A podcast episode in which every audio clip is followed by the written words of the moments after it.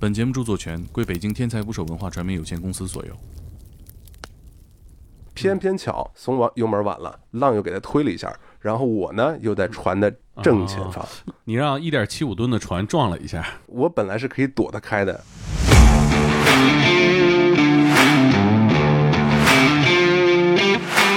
刚刚提到是被压残了，是被什么动物压惨了？然后那冲锋舟呢，直接就顺着我的这个脚就压上来了。不是任何人类都有这种被交通工具强暴的经历。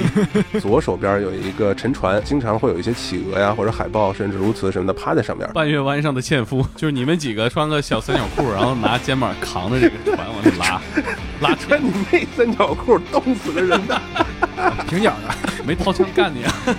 我没掏钱干他不错了，他妈吃那么胖。你告诉他，I'm Chinese。刚要跟人干杯的时候呢，一个大浪打过来，差不多有十五米到十六米左右，基本上是个小海啸啊。在放假的期间，一个人拖着雪橇从南极大陆的边缘一直滑雪到南极点。啊，厉害！我跟他有过一次竞速。对，如果船头上有一个那叫什么 行车记录仪，那个画面 肯定是付费内容。说不明白这发生什么了？就是我傻，我才遇到了一点暧昧的事情。南极之恋，外国人嘛，挺开放的，靠一下没所谓。你看咱中国男人那脊梁多硬啊，你靠一会儿没事，还是 I'm Chinese，随便靠。那个芬兰的人是她老公，我这事儿没跟任何人讲过，但你这 EQ 好，真是啊，真是。但你听我啊，慢慢的给你道来。请点击订阅我的播客，拜托了。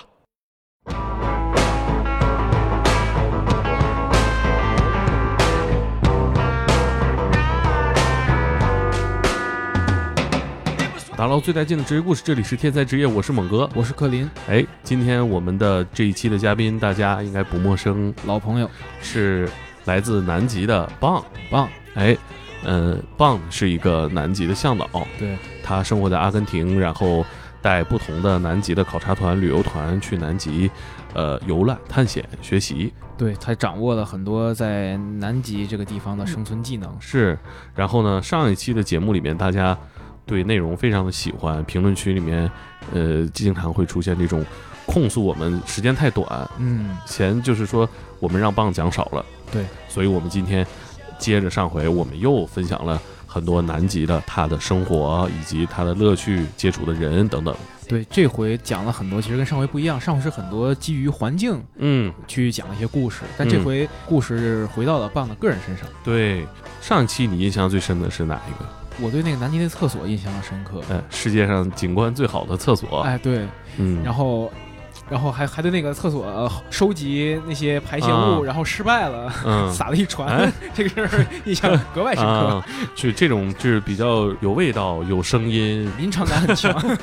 我我印象最深的是他们和这个自然相处过程当中摸索出来的一些规则，比如说跟企鹅相处的过程当中要给企鹅指挥交通，对，而且还要为了保护极地环境，像你说的，把所有的人类粪便都带走。我这期我。最喜欢的就是他讲的，在呃去往南极过程当中，旅途过程当中认识的人和人发生的故事。对，而且是他自己的爱情故事。虽然他自己不说这是爱情，他单方面否认这件事儿，但人家有人家的爱情故事。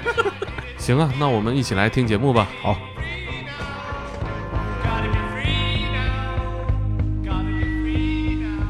Hello，棒，这里是大猛。我是克林，Hello，嘿，大萌，克林，你们好，好久不见，好久好还就压根没见过去，好久不聊了，好久没听见。对，上次节目咱们其实卡在了一个大家都没听够的一个位置上，对，那大家都表示，哎，怎么到这就断了呢？是吧？表示要给我们寄刀片，说这个棒还没讲完，对，因为给他寄不过去，只能给咱寄，给他寄不过去。哎，现在也能寄到南极吗？快递？快递寄到南极的话是不太可能的，但是寄到阿根廷还是应该可以的。哦，等于说给你寄刀片也可行是吧？刀片还是照片啊？刀片，刀片，照片先。刀片，刀谁给你寄照片？不是寄刀片干嘛呀？上一期我们的听众表示，你来录这期节目，大家特别喜欢，嗯，对你的工作特别向往，对。对南极这个旅游项目也是心驰神往，多亏有疫情，哎，要不然实在是没有理由说不去，对吧？对，总不好意思说穷吧。所以今天咱们再聊一聊，好不好？咱们就把你还没分享完的那些，咱们给他再聊一聊。嗯，给我们讲讲你的工作的见闻，是不是？可以啊，没问题啊。我记得上一次咱们停在了你说在南极工作危险这个事情上，因为我们的理解，在这么极端的环境边缘试探，肯定是存在一些危险的。但是你又说你这是一个昂贵的旅行团，我们觉得旅行团肯定能保证安全吧？啊，是啊。那你给我们讲讲你到底遇到了哪些危险？呃，我记得上一次要跟各位分享的就是我在南极差点被压残废的那个那个经历，然后。这个由于时间关系嘛，咱们就就停了。那今天再跟大家讲一讲吧。完了，那个也过过瘾。当然这事儿不是过瘾，就是挺刺激的。刚刚提到是被压残了，是被什么动物压残了？不是压残了，还没残。感谢上帝，感谢神灵，我没事儿。嗯，现在属于是基本都健全。那完全健全，什么一点功能都没废，然后非常好。OK，快讲讲这个是发生了一件什么样的事情？咱先从基本的说起啊，在南极啊，你要从大船上下来，再登陆到陆地上，大船是不可能像出租车一样咔给你停路边然后让你你下来就行。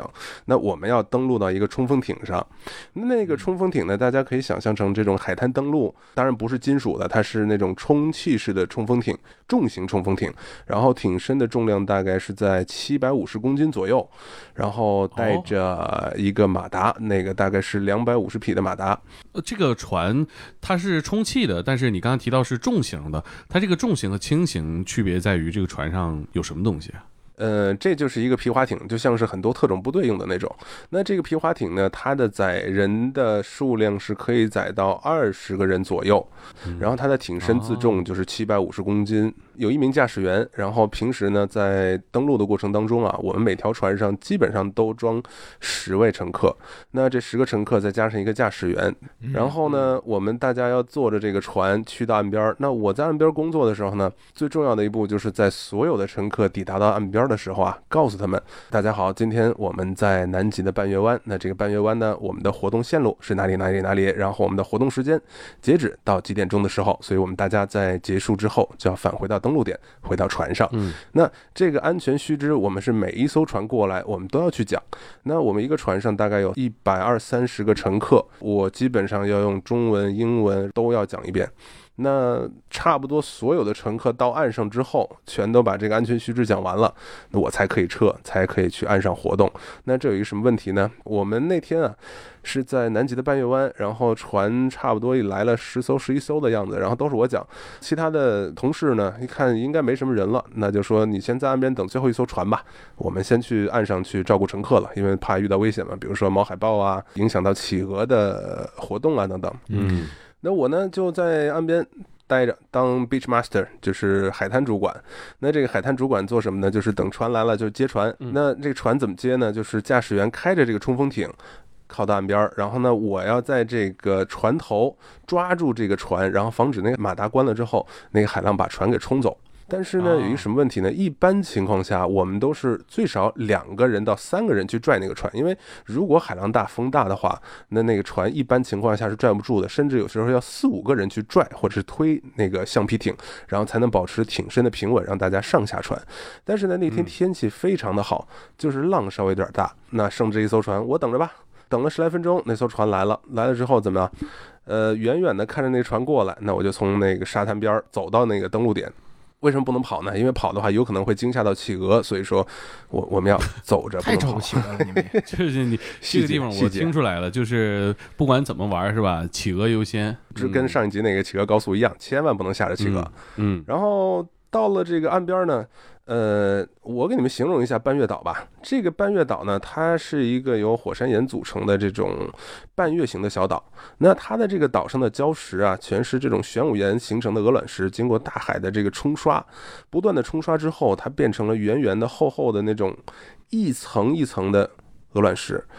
然后站在那鹅卵石上面呢。它们有一些小的，还有大的，然后呢，就是说你踩在那鹅卵石里边，然后将将能把身子站稳，而且它半月湾的这个海滩这里呢，会有一个很大的斜坡，就是说你走一步的话，那个水就立刻去没过你的膝盖了，不是像那种浅滩一样的。但好处就是我们的这些冲锋舟可以很方便的靠在岸上，不用去有一个浅滩，你还得转很远把它拽到岸边。那当我去接这这 半月湾上的纤夫。哎，我我有画面了，就是你们几个是吧？穿个小三角裤，然后拿肩膀扛着这个船往里拉，拉穿你妹三角裤，冻死个人的。平角的，平角裤，平角裤，平角裤。不是，我跟你说啊，真的，我们去接船的时候，一一直穿那个防水裤，然后那个防水裤呢，是一直可以防水防到那个胸口的位置。但那天我没穿那个防水裤，因为本来就是知道大概水深到哪儿，所以呢，我穿的就是一防水靴，然后其他的这个重型装备什么全都背在身上，因为等会儿就登陆了嘛。然后接那个船的时候呢，最后一艘船十个人，他们是有一个叫做摄影冲锋舟的，就是这个冲锋舟驾驶员带着剩下的这十几个、二十个乘客，然后在岸边转一圈去拍那些大家在陆地上看不到的东西，比如说看鲸鱼啊、看一些海豹啊等等。那他们回来的时间就比较晚，所以我要等他们回来之后，然后再接着他们。那接着他们。老规矩，先说安全须知。但是接之前呢，我就急了，我就说最后一艘船了，他们他们过来，我就赶紧接着他们走了。然后我就冲着那船冲过去，结果呢，那个冲锋舟驾驶员在在这个靠岸的时候，距离岸边大概有两三米的时候，他在看自己的左手边有一个沉船，那个沉船的上边呢，经常有一些鸬鹚，对，有一个水船 water boat，这个水船是最早用来从陆地上运冰雪回到船上作为淡水的一个运输船。那那个沉船在那的时候呢，经常会有一些企鹅呀或者海豹甚至鸬鹚什么的趴在上面，然后拍出照片会非常漂亮。鸬鹚是我们中国渔民用来捕鱼的那种长脖子的水鸟吗？哎，对，鸬鹚在全世界都有。然后南极鸬鹚呢，也也分好几种。那我们最常见的是蓝眼鸬鹚，就是眼睛有一圈蓝色的圈，非常漂亮。然后它在靠岸的时候呢，就被这个鸬鹚给分神了。然后它看着鸬鹚，然后手里那个马达就松了。松了之后呢，但但松晚了，什么意思呢？就是那个马达就是跟骑摩托车一样的那种把手，而不是一个方向盘或者一个油门什么的。那它油门松晚了，然后呢，后边那个半月湾的那个浪也挺大的，然后有时候它那个浪涌一下子就是能也冲过来，差不多过膝盖吧。偏偏巧，松完油门晚了，浪又给它推了一下，然后我呢又在船的正前方，你让一点七五吨的船撞了一下。我本来是可以躲得开的，而且再加上一点比较寸的是什么呢？我踩的那个地方，跟我们登陆点的那个固定的地点偏了大概有两三米，然后下边一块礁石，我脚踩的地方没有，但我脚后跟儿就是那块礁石。然后往后退的时候呢，就没路退了，被礁石绊倒了，我一屁股坐在水里，然后那冲锋舟呢，直接就顺着我的这个脚就压上来了。当时我想，糟了，糟了。我靠！我要死这儿了吧？对呀，他这个东西，他他开过来了。如果是整个船开你身上的话，那直接就就人就没了，就直接就地就就可以葬了。我我前段时间听你们那集，就是说人死了之后，你想一个什么姿势死掉？然后我当时是没听这节目，但是我确实想过说想摆姿势了，被这船压一下。我他妈没想摆姿势，但是我当时啊，那个那个心理状态说完了完了完了。然后我下意识的，当时那个船嘛，那个船其实大家如果没见过的话，可以想象把它想象成一个呃中间劈开的瓜子壳，然后那瓜子壳空的面朝上，尖的面朝前。那那个它那个尖面顶到我的时候，其实我就已经就是被顶躺下了，然后那个脚上呢已经开始感觉到，你讲什么呢？你谁给你顶躺下了？就 不是就就那冲锋艇嘛，然后那个冲锋艇在顶我的时候。就顶到我胸口，把我顶顶倒下了。然后我说：“糟了，要完蛋了。”然后当时我那个腿啊，刚好被那个船就是瓜子壳刚刚就是接触地面的那个地方要往下压的时候，然后我下意识的撇了个外八字，把俩脚撇了个外八字。你说如果我两两个脚的脚掌向上的话，那直接两个两个腿的跟腱就就直接就断了。哦，你想想那冲力有多大吧？然后就被这个冲锋艇把这个俩脚劈成一个大字形。哎呀，这种我觉得不是任何人类都有这种被交通工具强暴的经历，太怪了！你这个被你你想想，船上的人那看到的是什么啊？就是说这个船快登陆了，然后他们的向导站在岸边，突然躺下了，然后两条腿分开了。躺到了船下。对，如果船头上有一个那叫什么行车记录仪，那个画面 肯定是付费内容。说不明白这发生什么了。我跟你说啊，当时呢，这这个情况，如果是咱这个咱这拍电影的话，那个镜头转到那个船上的乘客，船上乘客就老远的看着一个穿着红色的这个救生衣的人在这个岸边挥手，哎，这边过来了，大家。然后那好字没说出来，啪，人没了。啊，哦，看不到你就是在船下发生了什么哈，看不见。其实我倒在水下的时候，整个的这个下半身和胸口以下都被压到那个鹅卵石里边了。好处是什么呢？下面不是礁石，如果是礁石的话，我会被那个船压扁的。但是呢，下边是鹅卵石，非常松软，一踩整个靴子都能陷进去那种。然后呢，这个船我后边大概几十米远的两个同事看到了，连连跑带颠的过来，然后赶紧把那个船推开。然后呢，我就起来。那个在那个海浪没退下去的时候呢，我能明显的看到那个船头一个大字形，是鹅卵石里边抠出来一个人形是吗？是船上 没抠过自己站起来的。啊哦哦，船上有他的痕迹。哎呦，你这个得亏时间不长啊！你要是压一会儿涨潮了，你这直接头就没进去。用那个郭德纲相声来说，这哟压傻小子了。而且这种死法挺绝望的。不会马上把你没了，是吧？给你夹在那儿，然后你有充分的时间去回溯自己的一生，也可以留一个比较完整的遗言。但是，嗨，没没那么夸张，只只是被鹅卵石埋了一半而已。当时呢，我们那俩同事过来推船之前，到这个船退去那段时间，大概我被压了十几秒吧，但是一点都不疼，没感觉，因为水还是有浮力的。拜托，虽然在岸边。然后呢，那个操蛋的是船上没有一个人下来，还坐在船上看着我人没了，没有一个人下来，怕压不住你啊。当时这个游客们知道发生了什么事情吗？就是他看到向导突然间就话说一半就人就消失了。他的这个消失吧，你看啊，船上当时那个摄影冲锋舟上坐了十个人还是九个人，我忘了，中间有一个中国人。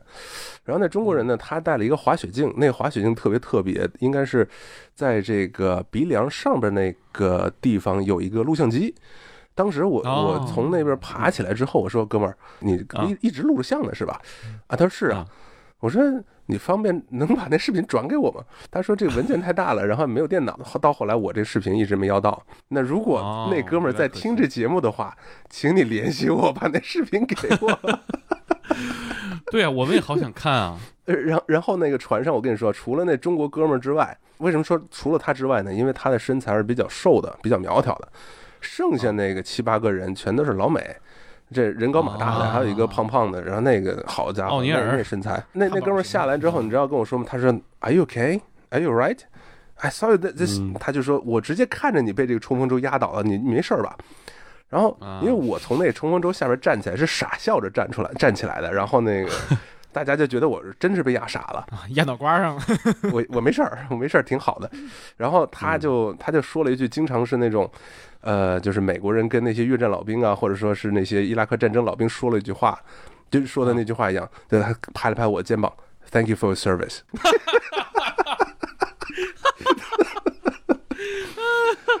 哎呦，我 操！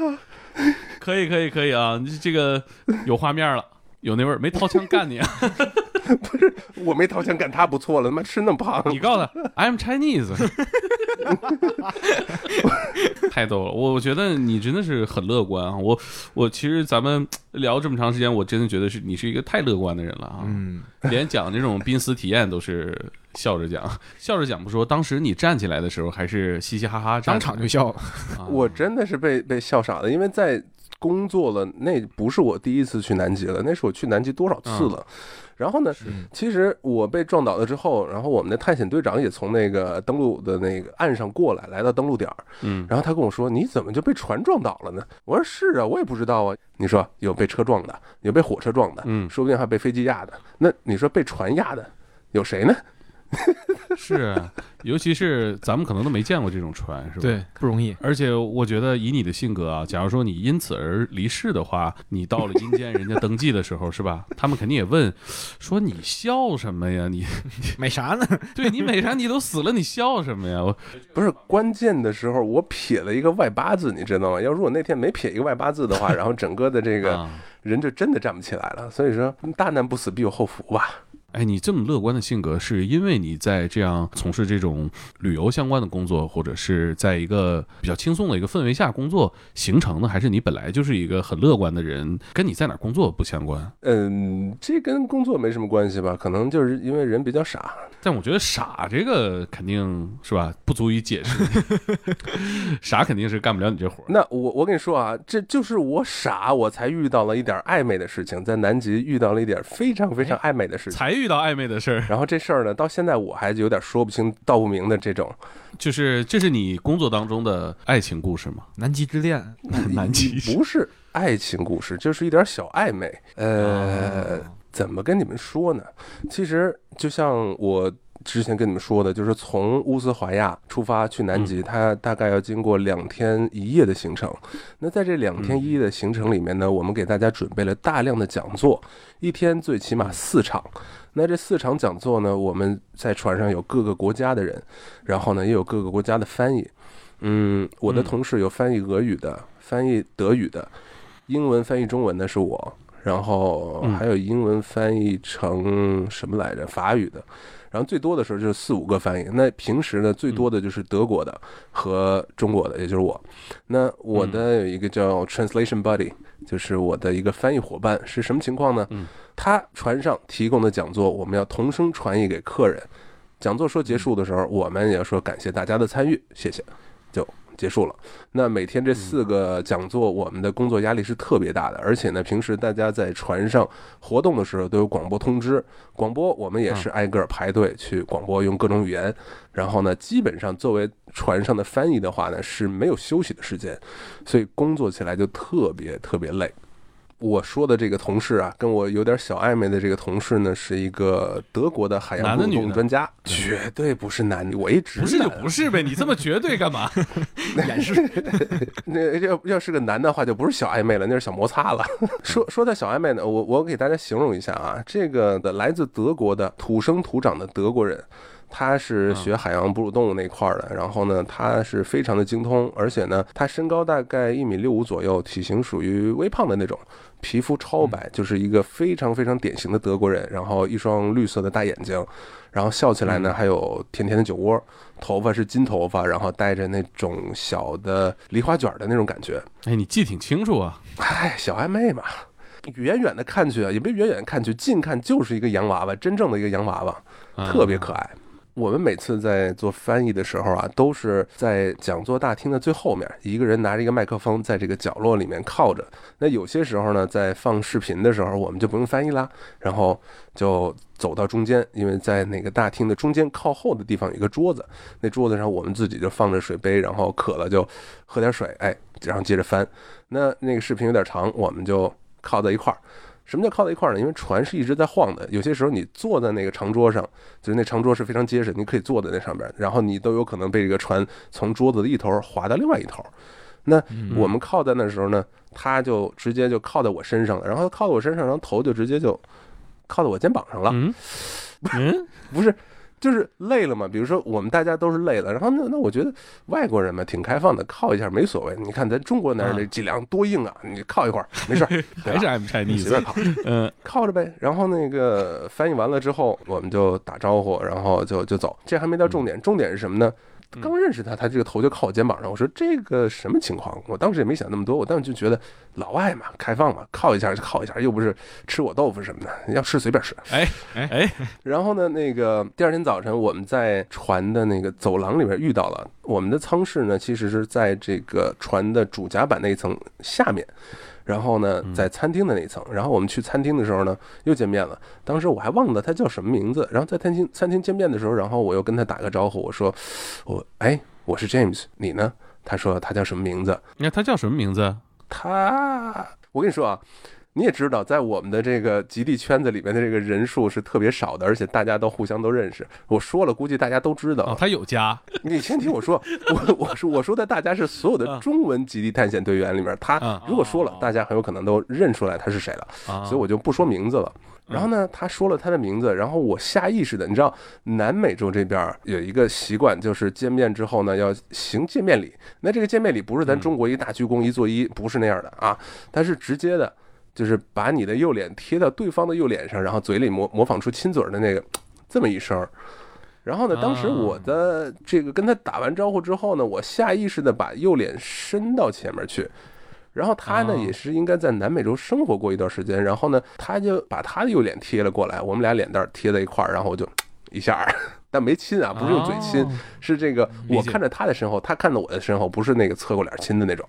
打完招呼之后呢，哎，就习惯了。他说：“你为什么喜欢这样打招呼呢？”我说，因为我在阿根廷生活了这么长的时间，我下意识的就这么跟你打招呼了。难道你们德国没有那种贴面礼呢？德国都把手一举，哎呦我的妈呀！开玩笑，开玩笑，开玩笑，开玩笑。然后他是应该属于 eye candy 的那种，就是说是给你眼睛吃一块糖的那种比较亮眼的姑娘。然后呢，长得虽然不是惊很惊艳，但是看起来很可爱，然后非常可爱的伙伴那种。然后呢？他说你喜欢的话，那我每天早晨就给你拥抱一下，然后给你个侧吻吧。哎，我说那好啊，那我说好啊，客气点，客气点。嗯，哎，这不能客气，在国外不客气，人说什么就是你，你只管谢谢人家就行了。然后我当时我就跟他说 d a n k s h n 然后非常感谢，然后吃饭去了。第二天早晨我们又见面了，我们其实隔着大概三四个门，就是三四个仓房，十几米吧。然后我一边走，我看到他，他往是这一转头看到我了。我就伸着胳膊过去了，不是僵尸那样啊，张开胳膊就过去。你伸胳膊去，然后他也张开胳膊，然后我过去之后，我就抱着他，然后来了一个侧吻。然后刚侧吻完，他对面的那屋里出来一个男的，那那个男的是来自芬兰的这么一个皮划艇的教练，因为船上有这种皮划艇的活动嘛。然后呢，那皮划艇教练看着我俩抱在一块儿，然后我的脸还贴在他脸上，发出这么一声，然后他说：“你们在干嘛呢？”然后那那妹子转头，然后脸喷的红了，就直接跟他说啊，那个 James 是来自阿根廷的，然后他在那个阿根廷是习惯于这种贴面礼的。然后呢，我每天早晨跟他贴面礼，然后呢，让他感觉自己像在家一样，这样的话工作起来会更好。然后那男的说我也要，那那个那海洋哺乳动物专家就立刻放下我，然后跟那个男的大大的拥抱了一个，然后也是把脸贴在他侧脸上，嗯，来了一个。然后就我们仨在这个走廊当中，就是在抱来抱去的时候呢，当然就抱了一下啊。然后又来一老头儿，克林，你再猜猜那老先生的台词是什么？他要跟你来吗？没 有没有，猜对了，不是那，但是那个对了一半，那老先生说我也要啊。然后呢那个海洋哺乳动物专家就转头又抱了一下那个老先生。我就觉得这没什么事儿吧，然后但后来呢，我们在慢慢的一块翻译的途中啊，然后我们就，呃，就靠的比较近嘛，然后。本来就是在大厅的后边翻译，然后虽然不是说像电影院那种后边，但是呢，我们这船它坐的就跟火车、地铁那种座位一样，就是两边是面对面的，然后中间是向前的，大家都能看到我们在干嘛。但是呢，只要我们在翻译的时候，一到放电影，我们两个就靠在一块儿，然后他有时候呢会把胳膊搭到我的肩膀上，就像哥们儿搂在一块儿是那种感觉。而且呢，他个子一米六比较矮，我一米八四，然后他就挂在我身上，然后我觉得这感觉也挺好的。是吧？是啊，翻译起来也带劲了啊！这个男女搭配干活不累。你这个让我想起了《老友记》里面的剧情哈，Chandler 和 Monica 的地下情，他们两个是吧？亲吻了一下，亲吻了一下是嘴对嘴的，然后其他朋友看见了，他们俩习惯了嘛。Chandler 为了掩饰这个行为，把其余的这个女性朋友全都亲了一遍。然后，然后 Rachel 还是谁说说，哎呀，Chandler 现在这么浪漫的吗？这么法式吗？打招呼都。拿哪件事也是哪件事，有点说不清了，欲盖弥彰啊。不过我觉得这个细节里边特别好玩的一点就是，被人撞见了你们行这个贴面礼之后吧，脸红了。嗯，哎，脸红了，这是什么呢？就是周芷若说的。哎，那我要是心里有愧呢？是不是？后来怎么样？这个脸红啊，其实是有原因的。我一开始不知道，所以为什么说我傻呢？哦，我知道了。那个芬兰的人是她老公，开玩笑，开玩笑。大猛的这个 EQ 好高啊！你现在就直接我我这事儿没跟任何人讲过，但你的 EQ 好，真是啊，真是。但你听我啊，慢慢的给你道来。然后呢，这个航次因为有有这个海洋哺乳动物专家就天天的在我身边。我们翻译的时候就天天靠在一块儿，有时候他给我端杯水，我给他端杯茶的，然后这个航次好开心的就结束了。那个下一个航次开始的时候呢，由于我们船上的乘客的男女比例不相干，就是说，呃，报名的客人他们的这个数量就是男的跟女的对不上，所以没有办法就是共同分享一个房间。所以呢，在我们探险队里面，就是我们探险队每两个人一个舱房。然后呢，两个女的，两个男的，两个女的，两个男的。那这样的情况下呢，就有一个女的要把她的仓房让出来，然后挤到我们探险队的其中的一个房间里。那房间里面已经有两个女生了，但他们觉得呢，女生东西多，然后挤在一起也不方便。然后刚好呢，有一个男生是单住的，然后就说：“哎，能不能跟这个男生单住呢？”当时我们是乘客全送走了，然后我们探险队长在跟我们开会说的这个事情。然后再说这个事情呢，我什么都不知道啊，傻傻的。人那个探险队长问了一句：“哎，谁不介意跟这个海洋哺乳动物专家分享一间房间？”然后我我心说：“哟，毛遂自荐，我呀。”然后我咵举手了。然后那个为什么呢？因为我看到那个芬兰的那个皮划艇专家举手了。然后我说：“我靠，那我也可以举啊，是吧？” 那个他举完手，我也举了。然后那个探险队长就是用眼角意味深长的瞥了我一眼。呃，那啥呢？他俩挤一间吧，然后就就没什么意见了，反正比较近。你一拍桌子，不行，这得竞争上岗啊。后来呢，就是说，呃，在那航次开始之后啊，他们俩一个房间，但经常起来的时候呢，就看他那个女同事的头发乱蓬蓬的。然后我我我也没想那么多。那个航次我们是去到南乔治亚岛，然后在去南乔治亚岛之前呢，有一个岛叫做福克兰岛。也叫马尔维纳斯群岛，然后在那个岛上有个超市，然后我看着那德国妹子去超市的时候呢，我们俩刚好顺路嘛，就跟她一块儿，哎，姐，你买点什么啊？我我也不知道，那是随便转转吧，因为船上的东西是有限的，而且船上没有小卖部什么的，然后我们需要一些零食啊什么的，都去那个超市补给，所以呢，我们就搭伴去超市了。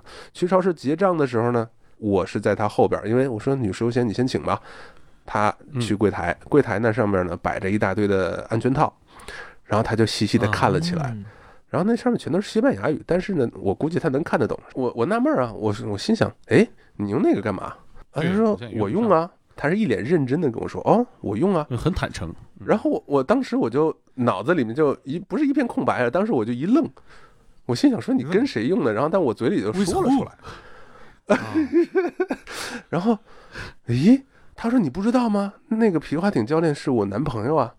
我说啊，心里说 What the fuck？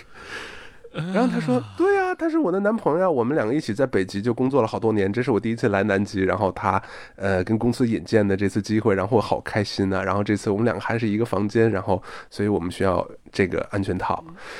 然后我当时哦，shit，哎呀，那你，哎呀，确实这么回想一下。还真是能解释了人家为什么脸红哈啊，嗯，不是冲你，不是冲我，当然不是冲我了。嗯，但是那个我跟你说啊，就是特别奇怪的一点，不知道是德国人特别开放还是怎么着的。其实我知道这个之后呢，他对我还是一模一样的，然后我对他也是一模一样的，就没想那么多。嗯，因为本来就是哥们儿，本来就是特别熟嘛。而且我跟你说啊，德国人办事儿特别认真，在哪儿啊？我一开始没跟德国人接触过，他是我认识的第一个德国人。然后呢，他认真到什么地步？比如说我们在雪地上踩出来的脚印儿比较深，然后呢，在离开的时候，他会把那些比较深的脚印儿用靴子啊，或者是用这个身体啊推，把那脚印儿填满。为什么呢？因为在南极，如果我们留下来的脚印儿比较深的话，企鹅会掉进去，就像一个什么呢？像一个木塞子塞到瓶子里面一样，然后再蹦不出来。因为企鹅是没有手可以抓着让自己出来的，所以说呢，嗯。对，他是特别认真的，只要有深一点的脚印儿，就一一个一个的填满。然后甚至呢，他有时候会趴下身子，然后用用胳膊扫这个雪，把这雪坑填满。然后我我觉得真的是特别认真，特别到位。芬兰芬兰教练，你们俩后来又交流了吗？也不是说没啥好交流的，但是呢，那个搬运湾发生的那件事儿的时候呢，就是那个教练从后边。岸上跑到岸边，然后把那个船推开，把我捞出来的。然后当时过来的时候，是他和他女朋友。连着俩一块把我捞出来，所以我突然想起这事儿来了。怪不得你在笑，是吧？很 尴尬的笑，掩饰。你嗨，对啊，还是救命恩人呢，是吧？哎呦，好玩啊！我的天哪，在在跟你说这记忆的时候，我我所有在南极工作的这些过往的经历全都涌上了心头啊！我的天哪！然后那个航次结束了之后呢，那个海洋哺乳动物专家就去两个航次，因为呢那两个航次是去南乔治亚和福克兰岛或者是马尔维纳斯群岛的。然后去那之后呢？那个海洋哺乳动物专家就要走了，然后我们船上的客人都已经下光了，我们所有的探险队员在整理房间，在进行工作，因为对讲机都已经交上去了嘛，他就找不到我了。然后呢，他就跑到那个剑桥，用那个公共广播喊：“James James，请到剑桥与我见面。”James James，请到剑桥与我见面。然后听到全船的广播在响的时候，我就放下手里的活儿，我就过去了。我说：“什么事儿？”他说我要走了，然后呢，不知道下次什么时候能见到你。然后呢，我想再给你个拥抱。然后他就紧紧的抱着我。然后这这次他是用用嘴唇亲的我的右脸。然后啊，哎，然后他就走了。然后她老公旁边说还搁家练拥抱呢。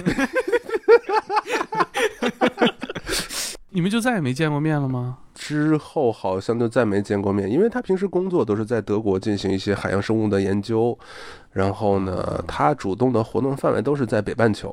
然后前年的时候来了阿根廷，路过，就是去智利，来了阿根廷，然后问我在不在，然后我说我在船上工作呢，所以就没见着，没没留个联系方式哦，留肯定留了哈，有邮件，最多发个邮件也就发两三次而已，就再没联系过了，唉。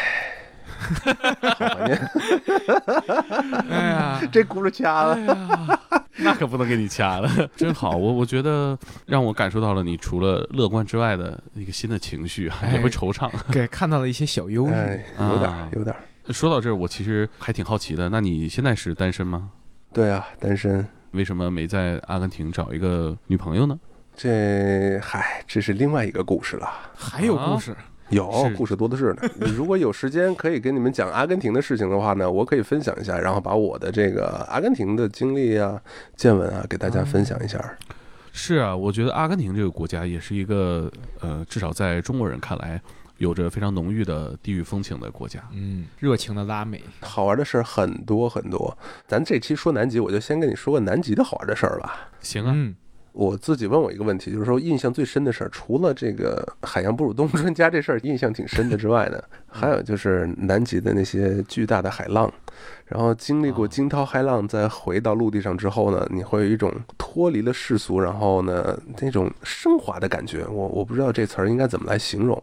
我理解，老伴儿与海，跟大海搏斗过的男人，可以这么说吧。其实我在南极遇到过的最大的浪是差不多有十五米到十六米左右，那个是在二零一八年圣诞节的时候，圣诞节前夜，那得有好几层楼高了，四层楼高了。一层楼按四米来算的话，那得有个接近四层楼吧？是啊，那基本上是个小海啸啊。呃，那还没有，因为在开阔的大海上看起来不算什么，但是船确实晃的是比较厉害。当时我们是结束了一个航程之后呢，从南设德兰群岛一路向北开往乌斯怀亚，然后那里呢我们会经过德瑞克海峡。当时是晚上的七点半左右，我们在吃晚饭之前就给大家广播说，哎。今天晚上我们大概在八九点钟将会驶入开放水域，所以呢，如果晕船的乘客，请不要忘记服用晕船药。广播说完了，我也去吃饭了。但吃完饭之后呢，基本上所有人就回到舱房里去休息了。我也没什么事儿，那天晚上去船上的酒吧坐那儿喝了一会儿啤酒，因为那天是圣诞夜的前夜嘛，然后大家都是喜气洋洋的啊。有几个不晕船的也是在酒吧里那边聊天啊、打屁啊那种。然后看着挺无聊的，我说休息吧，准备下去。那时候下去差不多十点半，快十一点了。然后当时船上的工作人员也都不见了，因为大家都筹备圣诞夜嘛，甚至有些人没有去值班，他们就回到自己底舱的房间里面去休息。然后甚至有些人带着一些啤酒到房间里喝。那些船员就邀请我们探险队的人一块儿去，但是有些人要工作，所以他们就休息了。那我比较闲嘛，就下去之前先去了一下剑桥，看了一下，哎，雷达上说我们现在已经到开阔水域了。然后呢，当时记录最高的浪高是十二米。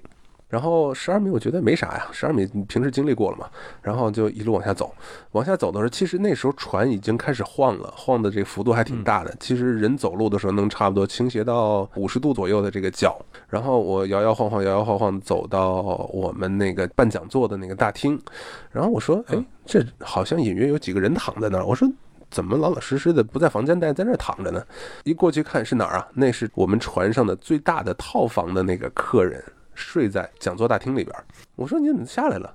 他说：“James，你不知道，loading 摇晃的很厉害。你们俩听到这不知道能不能明明白什么意思啊？如果你们现在身边有一个手机，你把手机一端固定在桌子上，然后开始左右摇晃，你看它晃动幅度最大的是哪儿？那就是顶了。对。”他们在船的六层甲板上待不住，然后硬生生的就是睡也睡不着，在床上来来回回的晃到地上，所以说呢，他们就降低了高度来到讲座大厅，他有那个长沙发嘛，他们就睡在沙发上啊。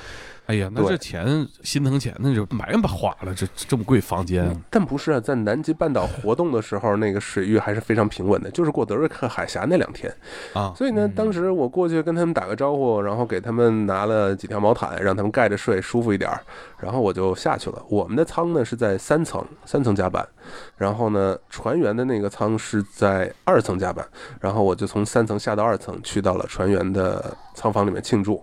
船员的船舱啊，非常的拥挤。我们探险队是两个人睡一间，船员呢是四个人睡一间。他的那个舱房特别简单，一进门，右手边是一个洗手间，左手边是两三个柜子，然后再往前走呢，嗯，就是两个上下床，空间狭窄的就跟那个火车的卧铺车厢一样。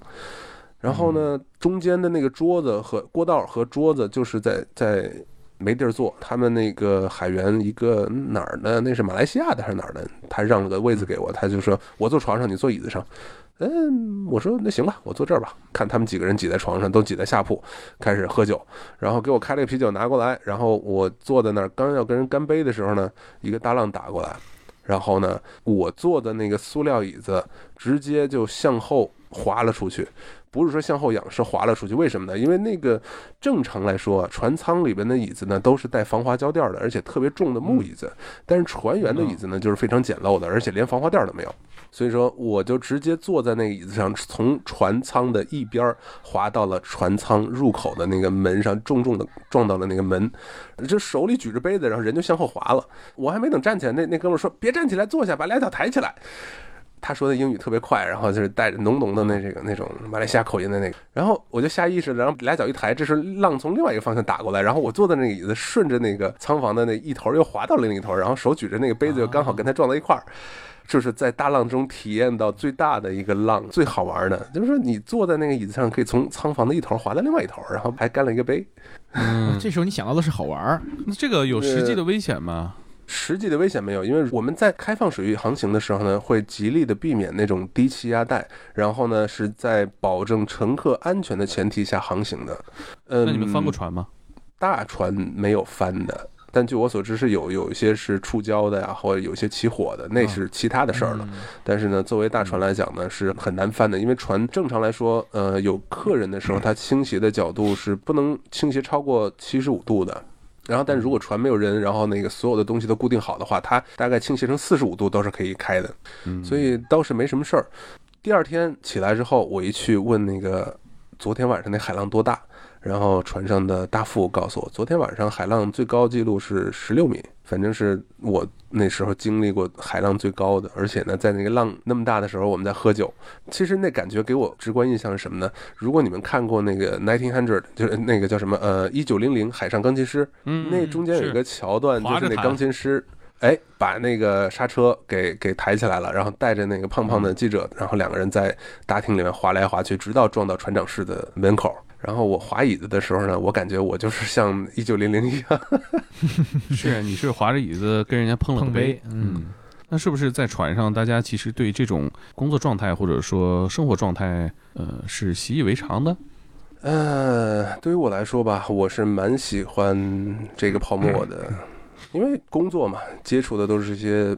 Happy passengers 就是一些非常快乐的游客，他们是出来玩的，然后他们的快乐呢也会在不断的感染着我们，同时呢每天跟大自然在一起，跟这些野生动物们在一起，然后每天也进行着大量的体力的消耗，所以说整个人的精神状态是非常棒的。平时在陆地上，如果说工作繁忙啊，或者说是吃的好一点的话，我的体重会一直到一百零四、一百零五公斤。但是在船上呢，就是体力消耗的大，我会减肥，然后减到九十四公斤左右。嗯，所以我特别的喜欢在那工作，一可以减肥，二吃饭不用刷碗，也不用花钱，想吃什么吃什么。那你在这些游览过程中，在工作过程中？接触到这些人有没有让你印象特别深刻的？呃，一个印象最深刻的话，有一个是，他是以前在英国的哈里五号和哈里六号的南极考察站工作过的安全官，她是一个女的。然后我可以说她的名字，因为这个人呢是在我们游轮界，就是极地探险游轮界里面非常出名的一个女子。没记错的话，她是芬兰人，她的名字叫做 Sana。她呢，我的天哪，在哈里五号、哈里六号工作过。然后呢，她在我们公司工作了之后呢，在放假的期间，一个人就是没记错的话，应该是拖着雪橇，然后从南极大陆的边缘一直滑雪到南极点，啊，这么厉害。啊，对我跟他有过一次竞速，那这竞速是什么意思呢？就是在福克兰岛的西北边有这么一个岛，叫做西点岛 （West Point）。然后呢，这个西点岛是马尔维纳斯群群岛的这一个非常好的看黑莓信天翁栖息地的一个地方。然后西点岛就是 West Point，我那个我跟不知道跟那个西点军校是不是一个意思。然后呢，当时从西点岛的那个登陆点算起，一直到黑莓信天翁。生活的那个栖息地的那一片峭壁，它那个距离算起来大概有三公里左右吧。然后我们探险队员呢，每一次在乘客下船之前，我们都要率先下船去插安全旗。那这样的话呢，大家是跟着这个安全旗，就可以从登陆点一路走到信天翁的栖息地，然后呢再进行观察，然后回来再可以原路返回。这样的话呢，就不会在荒郊野岭里面走丢了。那。我们插的这个旗子呢，是那种铝合金做的旗杆，差不多呢，你的拇指和食指，拇指的第一个关节和食指的第一个关节，然后算是一个圆儿那么粗，然后不是说那种简单的那种类似于支帐篷的那个骨架那么细的，是非常粗的铝合金的旗杆。然后我们一个人扛十二根，我就跟着他一路往终点去。他有一个外号叫骡子，一开始我不知道，但后来那次我就体验到什么叫真正的骡子了。我们两人一个人扛着一包旗子，然后呢，身上都背着背包，背包里装着额外的衣物啊、电池啊、救援装备啊等等等等，多少公斤我忘了，七八公斤吧。然后再加上那包旗子，一共大概十五公斤到二十公斤左右。然后我们因为在船上啊，从乌斯怀亚出发，或者是从其他什么地方出发，到了马尔维纳斯群岛之后呢，大概有一天半左右的时间，然后再加上之前的那个航次，我们又经过三天的时间休息。然后我们就斗志昂扬的，我们说作为第一个登陆点，咱们跑一跑，活动一下吧。大家都很兴奋。然后我们俩插完第一个旗子之后，他说：“不然我跟你赛跑吧？” 啊，行啊，我怕你。当时在不知道他这些背景的情况下呢，我以为他只是一个纯粹的地理学家，一个纯粹的冰川学家。然后一个纯粹的安全观。其实我们在南极工作的时候，每个人身兼数职，而且呢，我身边的那些人，他们都是各种挂着博士啊、硕士头衔啊，或者是研究专家的那种头衔的人。他是专门研究冰川和这个地理的。所以呢，当时我就说好啊，跑呗。然后我们俩就一块跑，抱着旗子一边跑一边冲，一边跑一边冲，然后冲到一个地儿差不多了，往身后一看，然后插一个旗子，接着往前冲。然后当时冲了一半距离的张，我我就是已经开始喘粗气了，就感觉自己的那个呼出来气就特别的炙热那种。然后他就一点事儿没有，他说 James，come on James，hurry up，他说你快点，一个女生都跑得比你快。然后他就在我前面就是拼命嘲讽我。当时那个岛上还下着雾。然后呢，再加上我穿的东西又多，然后背的东西又多，这都是借口。我跟你说白了，都是借口。我的运动量，你想一个 一百零四公斤的一个一个一个一个人，你说他运动量能有多少呢？跑不动了。然后他说走，我带着你走。当时愣了一下，说怎么带着你走？他当时就直接就是把他的胳膊穿过我的这个臂弯，然后直接拽着我向前跑。他说跑起来，James，你需要运动。然后他就一边拽着我，然后呢。一边拿着旗杆，然后我呢这个右手拿着旗杆，左胳膊挎着他，然后我就被他拽着跑，拖行了两公里。然后我们跑在那儿，靠在那块儿之后，然后我当时浑身已经湿透了。别说棉的这个衣服啊，就是说即使是那种速干衣，也是已经湿透了。旗子插完了，还剩几根儿。他说：“James，你现在歇一下吧，我去里边插旗子。”然后他稍微有点喘，但是呢，他的体力我跟你说哈，非常非常的好。后来回到船上，我跟我那个室友，俄罗斯那室友，我跟他说了这事儿。他说：“你敢跟他跑？他就是一骡子。因为在南极做安全官的，然后任何人出发去到考察镇之外的地方，都要带着他。他不光要开雪地摩托车，不光要自己搭帐篷，不光要整理装备，任何事情就是连他救援都是他一个人再去救其他人。所以说，他是一个非常强壮的存在，可以把他形容为女泰山吧。所以徐克都不敢真的是非常厉害。他主要的工作是做什么呢？我有点没听明白。”嗯，他在船上的工作呢，就是作为我们的地理专家，每天啊，如果有讲座的话呢，他就会跟我们大家分享，呃，南极大陆的上面的这些矿产资源啊，还有这些地理的形成啊，等等等等。还有些时候呢，会给我们大家讲一些关于冰川的事情，因为他是双学位的嘛。像他跟你的生活状态，或者说你们日常在这样环境里工作的这个圈子，是不是都是这样的节奏和频率啊？嗯，差不多，但是尤其是那些在南极啊、南极大陆上工作过的那些人，因为他们是属于越冬队员，在冬天的时候呢，一个科考站在夏天人最多的时候有五六十人或者两三百人，但到冬天的时候就留十几个人在工作，所以说呢，他们是属于社恐的那一类人，就是非常难以社交，然后呢，有些时候就是说话的时候会卡壳。然后，其实我觉得在游轮上工作久了也会这样。像我回到陆地上是有很多东西都觉得很不适应，就想立刻回到船上。那你再想想，我在陆我在船上工作也只有一个季度的话，也就只有两三个月，甚至最疯狂的一次干工作五个月。那你像他们在南极大陆上就这么十几个人要面对面的工作一年多的时间，那那是什么样的感觉啊？对，就像咱上期提到，在那个俄罗斯的那个科考站里，因为剧透要砍他。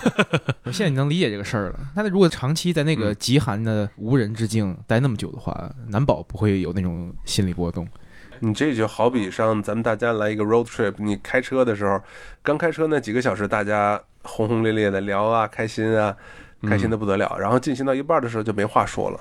但在南极呢，那种没话说的，在你刚开始的几个月都挺好。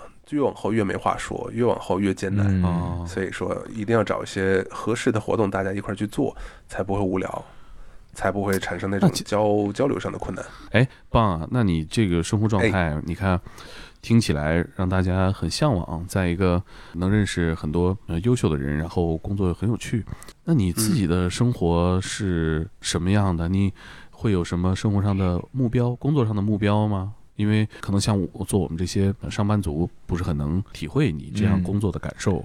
其实我现在最羡慕的呀，就是你们这些上班族，因为你在国内可能看不到，觉得哎什么都是国外好，而且尤其是很多人知道我在国外，就想问我，哎，国外怎么移民啊？怎么怎么着？我其实到了国外之后，以一个圈外人的眼光看国内的话，我觉得中国是世界上最棒的国家。嗯，给你举一个很简单的例子吧。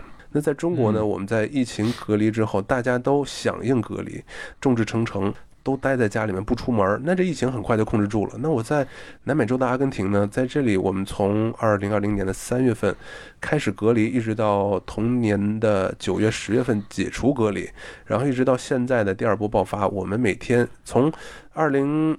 二一年的四五月份，我们第二波爆发之后，大概每天感染人数有一万到两万，然后今天的感染人数就是在两万六千人左右。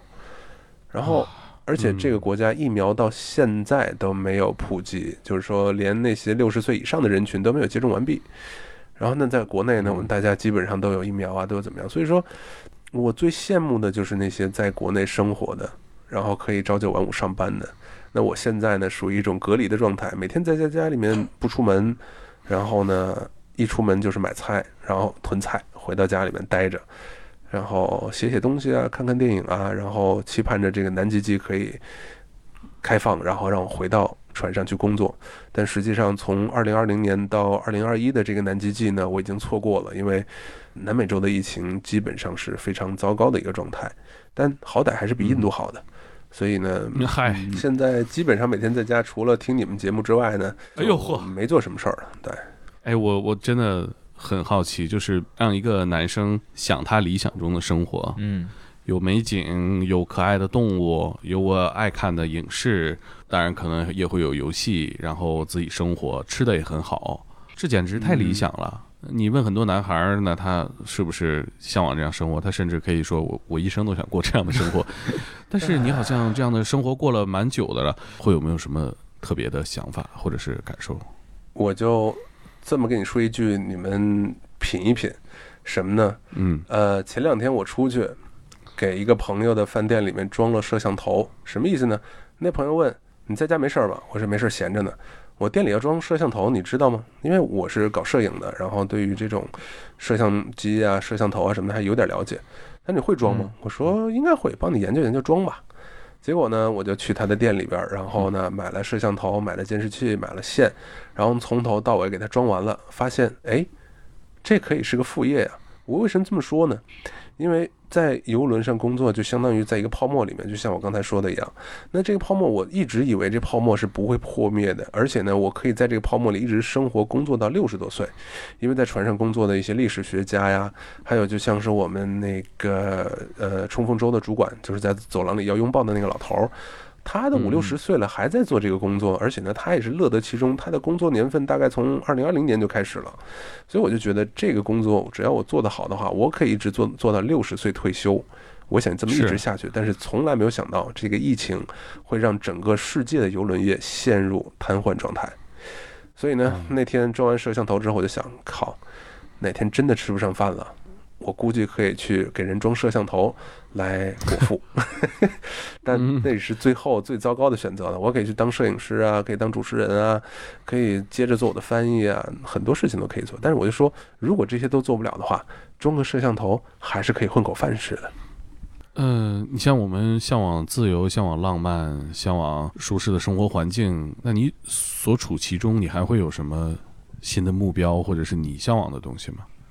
一句话，活在当下，享受你现在的生活，因为你不知道你现在所拥有的东西什么时候会失去。当然，这句话不是我被冲锋艇压倒的时候想的，是我之后才想到的。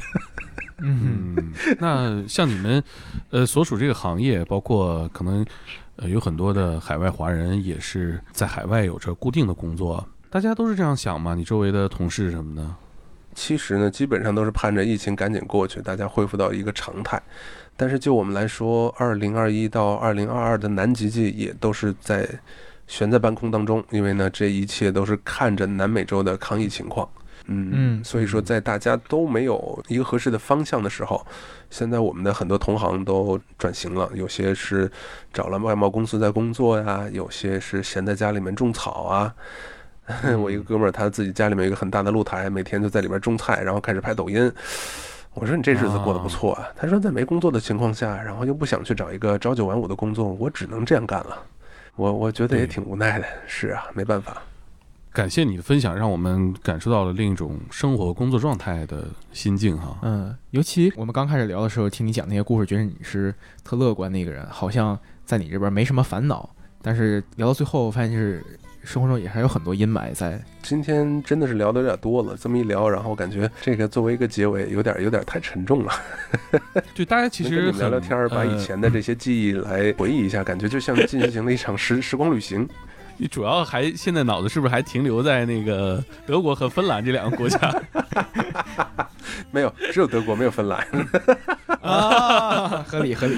我我觉得不沉重啊，就是呃，我对你们的这个同事关系也挺好奇的。今天你讲到这个，嗯，爱情故事吧，真的挺有意思的。不是就在那样的工作环境下爱情，人俩是爱情，对呀、人家是爱情故事、啊。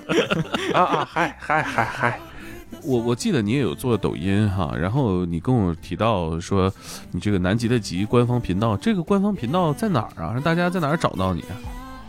嗯，南极的极官方频道，大家可以在喜马拉雅上找到我，因为我只是占了一个坑，还没传东西。然后呢，在抖音也就简单的发几个视频，也是没有发什么东西。但是呢，嗯如果大家可以通过喜马拉雅关注南极的极官方频道，就可以聆听不一样的南极故事。那你也没发呀，关键是南极没故事。这不是本来要发吗？全都讲给你们听了。啊，那这样大家那个喜欢这期节目，一定去喜马拉雅关注一下嗯南极的极官方频道。嗯，谢谢大猛，谢谢可林。祝你这个嗯宵禁早点解除，抗疫早日成功，是吧？然后你们也能回到一个回到这个大家都喜欢的，你们也